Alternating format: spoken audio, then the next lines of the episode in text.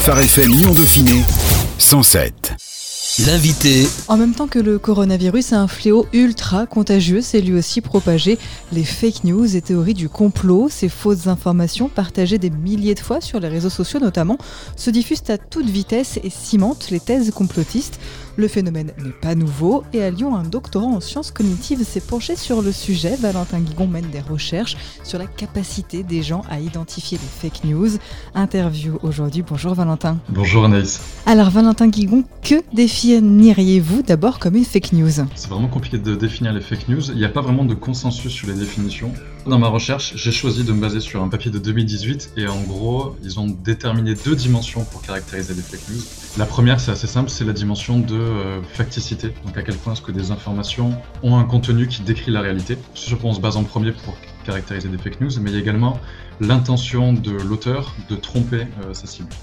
Si je prends par exemple la satire qui va chercher à faire de l'humour euh, en déformant la réalité, on sait pas des fake news, pour autant le contenu est faux. Mais euh, l'auteur n'a pas l'intention de tromper et les cibles ne se laissent pas tromper, elles, sont complices de la satire. Donc le problème en fait avec cette idée de euh, à quel point est-ce que les informations décrivent la réalité, c'est que il y a des informations pour lesquelles c'est très facile de vérifier à l'épreuve des faits si elles sont vraies ou fausses, mais il y a beaucoup d'informations qui ont soit le contenu est ambigu, soit elle concerne un objet qui a encore un certain pour l'instant. Au moment où l'ambiguïté euh, devient forte, que les fake news sont difficiles à identifier, et c'est là où on risque de se tromper le plus souvent.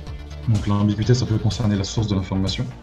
Quand on n'est pas très sûr sur, euh, bah, par exemple, les intentions de la source, on n'est pas très sûr de sa fiabilité ou de contenu. Lorsque le contenu est difficile, si je prends par exemple euh, comme information le changement climatique va empirer en 2050, comme ça, ça a l'air vrai, mais le fait que c'est l'air vrai, ça dépend de ce que nous, on sait ou pense savoir sur le changement climatique. Mais si jamais on essaie de préciser l'information, le changement climatique va empirer, mais empirer par rapport à quoi? Comment est-ce qu'on va quantifier à quel point ce qui va empirer? Est-ce que ça concerne tous les continents? Est-ce qu'il y a des subtilités? Et c'est là en fait où l'information est incertaine parce qu'elle n'est pas suffisamment précise, et dans ce cas-là, c'est dur de déterminer si elle est vraie ou fausse. Il faut la préciser. Et sinon, quand l'information est ambiguë, euh, peut-être de manière intentionnelle, là aussi c'est difficile de la vérifier, et donc c'est difficile de trancher si elle est vraie ou fausse. Le caractère fake de la fake news, donc ça dépend un peu du contenu de l'information, mais il y a également des personnes qui vont disséminer des fake news, ça peut être d'une manière euh, délibérée, mais il y a également des fake news qui vont être disséminées en étant perçues comme vraies, tout simplement parce que vous et moi, au fur et à mesure de notre expérience dans la vie, on acquiert une somme de savoir qui vont déterminer ce en quoi on croit, et puis on va déterminer si une information est vraie ou fausse en fonction de ce qu'on croit. Alors maintenant qu'on a un peu mieux compris euh, ce qu'est une fake news, comment expliquer l'émergence d'autant de fake news ces dernières années? Alors évidemment le phénomène n'est pas neuf, mais on a l'impression que ces dernières années, euh, il y en a un peu partout. Ouais, alors le phénomène de l'émergence, je connais pas vraiment le processus de comment une information émerge. Mais ce que j'ai pu euh, trouver euh, au fur et à mesure de mes recherches, c'est que le phénomène n'est pas nouveau. Je me rappelle par exemple de, euh, je crois que c'est Orson Welles qui avait diffusé sur la BBC une histoire qui était la guerre des mondes et qui finalement s'est retrouvée comme étant une information qui a été disséminée comme les gens pensaient qu'il y avait vraiment une invasion extraterrestre. Mais euh, il y a également les questions de la propagande en temps de guerre. Il y a, je sais qu'il y a des libraires qui sont posés sur la question qu'est-ce qu'on fait? Est-ce qu'on est censé censurer ou pas les fake news? C'est un phénomène qui est assez récent. Et alors j'ai même découvert que le phénomène d'anti-vax remontait au tout début de l'apparition des vaccins. Donc depuis que les vaccins existent, il y a des personnes qui sont contre l'idée de s'incorporer à un vaccin. Et donc eux aussi ont mis en place des phénomènes de, de propagande, des affiches, etc. C'est un phénomène qui est hyper vieux. Comment ou pourquoi ça émerge, j'en ai aucune idée. Il y a par exemple une controverse sur Exxon et le changement climatique. On a découvert que depuis les années 70, ils étaient au courant que leurs produits avaient un impact sur l'environnement, mais ils ont fait du lobbying pour empêcher de diffuser ce savoir-là. Donc là, il y avait une dissémination d'informations un peu distordues avec une intention de tromper. Et après, il y a récemment, il y a eu l'histoire du Covid-22, un chercheur allemand qui a émis l'hypothèse qu'il pourrait y avoir plus tard peut-être un Covid-22 qui pourrait peut-être être plus virulent qu'aujourd'hui, et puis par mauvaise traduction et relais au fur et à mesure comme les personnes qui ont relayé l'information, je pense, au fur et à mesure, essaient de concentrer l'information, ben, l'information s'est perdue. Et donc une information qui était consistante avec les croyances de beaucoup de personnes s'est retrouvée euh, à perdre toute la tempérance qu'avait mis l'auteur à la base. Et voilà, donc c'est un, autre phénomène qui peut expliquer comment est-ce qu'une fake news peut émerger. Moi, après, dans ma recherche précisément, je demande à, des individus d'évaluer des informations qui sont vraies ou fausses que euh, je prends de plateformes de, de debunk comme euh, l'AFP, les décodeurs du monde, euh, Check News de Libération. Donc je vais avoir la moitié des informations qui sont vraies la moitié qui sont fausses. Et je demande à des gens de produire un jugement de véracité, est-ce que l'information selon vous est, vraie ou fausse Et je leur demande d'assigner une probabilité. Quelle est la probabilité selon vous que cette information soit vraie ou fausse? Globalement, on expose à beaucoup d'informations qui ont des contenus qui sont variés. On ne peut pas être expert sur toutes les questions. Donc nécessairement, quand il y a des questions sur lesquelles on va être doué pour y répondre, il y en aura sur lesquelles on sera pas doué pour y répondre. Et globalement, ça nous rend euh, aussi doué que le hasard au final pour euh, évaluer des vraies et des fausses informations. Ce qui est un peu rassurant au final, c'est que ce sont des phénomènes, euh, moins à mon échelle comme je suis en neurosciences, je veux dire des phénomènes biologiques, mais également sociaux, qui ont lieu chez toutes les personnes et qui expliquent ces, choses. On est tous assez mauvais pour distinguer une, fausse information euh, d'une vraie. Il y a effectivement ce côté un peu expertise, on n'est pas expert partout. Vous êtes chercheur en neurosciences. Pourquoi est-ce que notre cerveau, d'un côté, se laisse séduire malgré tout par des fake news? C'est très compliqué.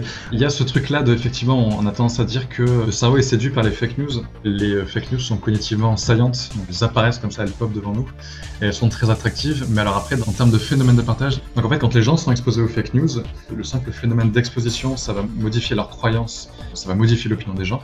Mais en termes de partage, il semble que les fake news soient partagées par une minorité de gens. Là, ça va être des phénomènes sociaux qui vont expliquer ça. Ça peut être par exemple le fait que partager une fake news, peut altérer la réputation qu'on a. Et donc, c'est un coup euh, un peu trop euh, risqué qu'on n'a pas envie d'encourir. On a ce phénomène-là, en fait, on a la dissociation entre quand on est exposé une fausse information, on va avoir tendance à être impacté par celle-ci, mais on ne va pas nécessairement avoir tendance à disséminer cette information. Mais en termes de mécanisme qu'il y a derrière, là, il y a beaucoup de choses. On peut avoir, quand il est question de juger les informations, ce qu'on appelle les heuristiques et biais de raisonnement. C'est tout un point de recherche de Kahneman et Tversky.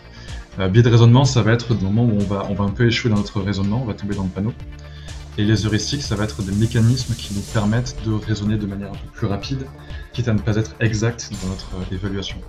On a euh, pas mal récits comme ça, pas mal de biais. On va avoir tous ces phénomènes qui vont être liés à l'intolérance à l'incertitude, qui vont nous faire, donc, comme on est tolérant à l'incertitude, on va avoir besoin dans une situation où euh, on ne sait pas euh, comment la résoudre, donc cette, cette, situation a une importance pour nous, on va avoir besoin de choisir entre deux informations contradictoires peut-être, besoin de choisir notre camp. Il ce qu'on appelle le besoin de clôture, qui va être un besoin d'arriver à une conclusion on va avoir euh, les heuristiques d'ancrage qui vont faire que euh, quand on va euh, vouloir résoudre une situation, on va être biaisé par une situation un peu similaire. On a tous les biais, les biais d'aura dans les situations sociales, c'est-à-dire que par exemple une personne qui a l'air belle, on va lui attribuer beaucoup de caractéristiques positives. On va avoir tendance à penser que cette personne belle est intelligente, et donc que tout ce qu'elle dit est pensé, est bien pondéré, etc. Il y a énormément de phénomènes comme ça qui vont entrer en compte. Dans mon coin, je m'intéresse surtout à des mécanismes de prédiction des événements qui est vraiment un, point de recherche qui m'intéresse. On est face à un monde qui est euh, globalement incertain, et euh, ce monde incertain nécessite qu'on prenne des décisions en se projetant dans le temps, donc en faisant des, estimations. Quelle est la probabilité qu'il pleuve demain? Si jamais une forte probabilité qu'il pleuve demain, ça veut dire qu'on va prévoir euh, un équipement contre la pluie, donc on va devoir se passer d'autres équipements, ce qui peut impacter comment on va se présenter au travail. Enfin bref, va avoir besoin d'estimer des probabilités qu'un événement se passe, va avoir besoin d'estimer par exemple les probabilités qu'une information soit vraie ou fausse. Ce qu'on trouve, c'est que les individus sont pas nécessairement doués pour euh, estimer les probabilités. Donc là, on a tout un point de recherche de Philippe Tetlock qui, lui, s'est amusé à faire des tournois de prédiction où il demande à des individus d'estimer la probabilité que euh, quatre ouragans euh, touchent la, côte pacifique entre août 2021 et décembre 2021, par exemple, ce qui est une prédiction très spécifique. Et on se rend compte que les gens sont capables d'estimer des événements comme ça et ils regardent comment est-ce que les gens font. Un phénomène qui explique pourquoi est-ce qu'on peut tomber dans le panneau des fake news, c'est que on est peu doué pour estimer les probabilités qu'un événement soit arrivé ou qu'un événement arrive. Ce qui veut dire qu'à la question quelle est la probabilité que cette euh, news soit vraie ou fausse, on va être peu capable d'estimer la probabilité qu'elle soit vraie ou fausse. Et donc au bout d'un moment, on va devoir choisir si l'information est vraie ou fausse, alors qu'on est peu capable d'évaluer si elle l'est. Donc ça, ça peut être des mécanismes qui peuvent expliquer pourquoi est-ce que on va attribuer une crédibilité à une information alors que les éléments qu'on a en notre possession ne nous permettent pas d'arriver à un jugement euh, suffisamment informé. On a aussi des moyens de s'informer. Je pense euh, notamment euh, aux institutions, je pense à des experts, à des personnes qu'on va désigner de confiance, par exemple. Et pourtant, nous, en France, qui aimons autant les experts, on a l'impression que dans cette crise du Covid, on leur fait plus confiance et on préfère s'en remettre à des discours de personnes sans aucune formation. Est-ce qu'il y a une crise de la confiance qui joue aussi dans ces questions de fake news ou comme on fait plus confiance, on décide de croire d'autres personnes finalement Une crise de la confiance, je sais pas. je sais qu'on a vu passer euh, pas mal d'articles qui en parlent. C'est vrai que c'est l'impression que ça donne. Je pense qu'il y a deux phénomènes qui se passent. Le premier phénomène avec les, euh, les, réseaux sociaux qui forment une espèce de question de résonance où le système du réseau fait qu'on est surtout exposé à des personnes qui ont des opinions qui vont dans notre sens parce qu'on est, on est abonné à des gens qui nous plaisent, et les gens qui nous plaisent sont vraiment des gens qui vont dans notre sens. Bah, il y a ce qu'on appelle les personnes qui sont influentes, qui sont dans un réseau euh, qui, elles, vont avoir beaucoup d'abonnés, donc beaucoup de personnes qui vont les écouter, auxquelles on va attribuer une forte crédibilité, même si la crédibilité n'est pas assurée par un background scientifique, par exemple, derrière. Alors je sais pas trop comment ça se passe au niveau médiatique, mais en tout cas il y a un truc qui se passe au niveau des experts. Comme il y a beaucoup d'informations qui circulent, je pense qu'on a tendance à vouloir inviter beaucoup d'experts pour donner leur point de vue sur ces informations. Et là où il y a un problème, c'est que ce qu'on nomme expert, c'est difficile d'estimer, en tout cas en tant que euh, moi en tant que spectateur, c'est difficile pour moi d'estimer l'expertise de celui qu'on appelle expert, d'où est-ce qu'elle provient, quel est son domaine d'expertise. Parce qu'on a tendance souvent à voir des, individus qui vont euh, s'exprimer sur des sujets, qui vont faire part de leur expertise, qui vont faire des prédictions parfois sur des événements qui sont difficiles à prédire. Quand on se projette dans le temps, au-delà d'une fenêtre de 6 mois, comme le monde est extrêmement complexe, extrêmement incertain, on voit la météo, euh, au-delà de 3-4 jours, la, la météo est, devient très imprécise. Donc c'est un peu pareil sur beaucoup de phénomènes, des phénomènes sociaux, des phénomènes, euh, là, les phénomènes de santé, l'épidémiologie et tout. On se retrouve face à des personnes qui formulent des prédictions mais qui sont peut-être pas suffisamment précises. Je reviens à l'exemple de le changement climatique va empirer en 2050. C'est une information qui est difficile à vérifier parce qu'elle n'est pas suffisamment précise. Elle précise pas les conditions dans lesquelles elle pourrait être vraie. Elle précise pas ce qu'on entend par changement climatique, ce qu'on entend par empirer, pire que quoi. Elle précise pas euh, quelle zone géographique.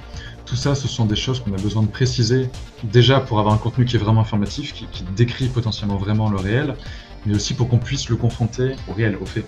On se retrouve face à des prédictions qui sont floues, qui sont souvent intrestables parce qu'elles sont pas suffisamment spécifiques. Elles sont très ambiguës, très incertaines, donc c'est difficile de trancher si elles sont vraies ou si elles sont fausses. C'est dur de tenir responsables les experts de leurs prédictions parce que c'est dur de les vérifier et parce qu'il y a toujours moyen de se rattraper euh, lorsque la prédiction se vérifie pas. Qu'est-ce qui permet de voir qu'elle ne se vérifie pas? Dans ce cas-là, il faudrait un système d'experts auquel on peut assigner un degré de crédibilité qui soit quantifiable, qui soit vérifiable, et tenir responsable des prédictions ratées. Du coup, ça peut-être que ça élimine un peu du jeu de quand on voit un expert à la télé de, pouvoir euh, s'amuser à lui assigner une crédibilité, mais dans l'idéal, il faudrait arriver à pouvoir assigner un degré de crédibilité à un expert par rapport à un autre peut-être. Et ça, c'est un point sur lequel se rejoignent plusieurs chercheurs euh, qui s'intéressent aux probabilités. Quels sont nos biais dans l'estimation des probabilités ou à toute la recherche de Tetlock sur euh, comment est-ce qu'on formule un jugement pour faire une, prédiction, il faudrait que l'énoncé soit vérifiable, il faudrait l'opérationnaliser, il faudrait les chiffres, il faudrait le préciser. Et puis, euh, ce qu'on a tendance à oublier, c'est qu'une prédiction qui prend pas de risque dans ce qu'elle décrit, une prédiction qui précise pas suffisamment ce qu'elle veut, quelque part, elle est peu risquée parce qu'il euh, y a moins de chances que les faits euh, la falsifient. Mais une prédiction qui prend pas de risque, souvent elle décrit pas grand chose sur le monde. Et si elle décrit pas grand chose sur le monde, dans ce cas-là, elle ne sert pas à grand chose. Ça sert à rien de la prendre en compte. C'est un peu du bruit, euh, du bruit d'enfant. On en arrive à une question euh, délicate maintenant qu'on a bien compris que finalement tout le monde peut plus ou moins se laisser séduire par une fake news, qu'on n'est pas très doué pour euh, se définir ou en tout cas deviner ce qui est vrai ou faux, que c'est un peu finalement du hasard. Comment est-ce qu'on peut limiter la propagation de ces fausses informations? Comment est-ce qu'on peut inciter les personnes à remettre en question les fake news, étant donné que tout le monde peut croire un petit peu à tout et n'importe quoi? Ouais, ce qui est inhérent à l'être humain, c'est qu'il est complexe, il n'est pas si rationnel que ce qu'on pense, en tout cas il n'est pas strictement rationnel. Et euh, il y a par exemple Gordon euh, Pennycook et David Rand qui ont mené plusieurs expérimentations sur, par exemple, dans les réseaux sociaux, comment faire pour faire en sorte que les individus soient plus à même d'évaluer les vraies et les fausses informations qu'ils ont fait, c'est qu'ils ont par exemple signalé par une pastille rouge des informations dont on n'était pas trop sûr de leur véracité. Pour signaler, euh, faites attention à cette, à cette information, elle est ambiguë, on ne sait pas trop quoi en penser, et c'est un signalement qui avait pour intention de diminuer la croyance des individus en cette information-là. Et cette pastille a eu l'effet escompté, donc les gens ont, moins fait confiance à ces informations-là. Mais euh, l'effet contraire qu'on peut trouver à ça, c'est que les informations qui n'avaient pas cette pastille-là étaient du coup jugées comme étant vraies, donc les gens avaient confiance en ces informations-là, mais encore une fois, le, processus de vérification des informations fait que donc on peut assigner une pastille rouge quand on est sûr qu'une information est fausse, on peut assigner une pastille verte quand on est sûr que l'information est vraie, mais quand on est dans l'entre-deux, où c'est beaucoup plus difficile de décider, et dans ce cas-là, par exemple, devoir assigner un signalement à ces informations, ça revient finalement à une forme de jugement arbitraire, ça peut être assigné une forme de censure, et ça peut être euh, une prise de risque que les gens ne veulent pas euh, mettre en place, ne veulent pas se décider assigner un degré de crédibilité à une information quand on n'est pas sûr.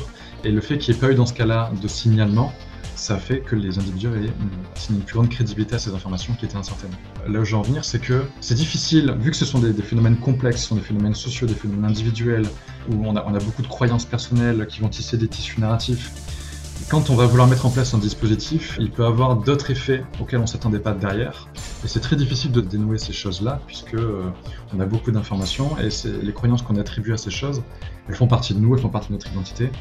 On est face à cet, euh, cet être humain qui est complexe et c'est difficile de prédire quelles conséquences vont avoir des dispositifs qu'on peut mettre en place. À mon niveau, en travaillant euh, dessus, ça m'a déjà beaucoup impacté moi en tant qu'individu. Ça m'a poussé à reconnaître le fait que certains événements, certaines informations avaient un caractère incertain, ce qui me pousse parfois à ne pas vouloir trancher entre plusieurs informations et à garder plusieurs informations contraires en tête. Ça peut pousser à, vouloir essayer de préciser les conditions dans lesquelles certaines choses sont vraies, décrivent la réalité, et dans lesquelles ne décrivent pas la réalité. Puis euh, reconnaître aussi le fait que euh, les capacités de prédiction qu'on a, nous, sont assez limitées. On n'est pas forcément doué pour prédire des événements dans le temps, pas forcément doué pour juger des informations. Et puis il y a également une limite dans la fenêtre temporelle, c'est-à-dire qu'il y a une fenêtre temporelle au-delà de laquelle on peut difficilement prédire les événements. Mais même à un niveau individuel, si on voit une, personne qui va se comporter d'une certaine manière, il faut aussi euh, attribuer ce caractère incertain à cette personne. Plus tard dans le temps, elle peut se comporter différemment. Pour moi, ce qui ressort de, cette crise Covid, c'est le fait que le monde est incertain. Ça, on y a tous fait face. Et c'est difficile de se projeter dans le temps, alors qu'on a quand même le besoin de marcher sur un terrain stable. Mais il y a quand même le besoin de reconnaître ce caractère incertain et de reconnaître qu'il n'y a pas toujours besoin de, trancher. Après, un niveau institutionnel, on a le, moment de la zététique qui choisit de disséminer une approche d'esprit critique sur YouTube. On va avoir certains libraires qui vont une, une approche d'alphabétisation, c'est-à-dire d'apprendre aux gens à reconnaître les signaux d'une information vraie ou d'une information fausse ou être capable d'évaluer une, source d'information. Voilà, il y a un peu tout ça qui sont des solutions face aux fake news. Donc aujourd'hui, on, peut trouver des signaux, il y a quand même des signes qui nous alertent sur ce qu'est une information fausse. Il y en a, alors oui, il y a. Euh, alors je suis pas du tout au fait du domaine, mais il me semble que les réseaux sociaux, Twitter, Facebook, euh, par exemple sur YouTube, quand on a une vidéo sur un sujet, je crois qu'il y, a un petit encart qui redirige vers la page Wikipédia. Je crois que Twitter a mis en place un dispositif pour signaler les, des informations qui pourraient être fausses. Enfin, on a tous ces trucs-là qui se passent au niveau de ces entreprises.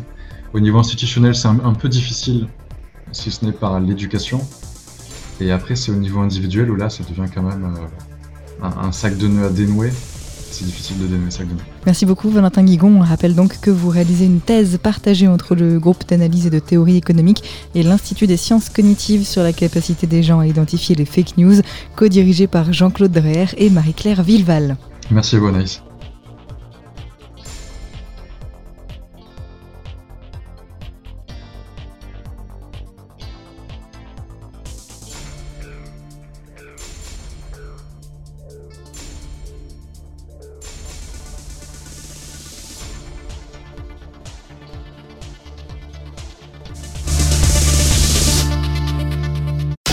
Phare FM Lyon Dauphiné.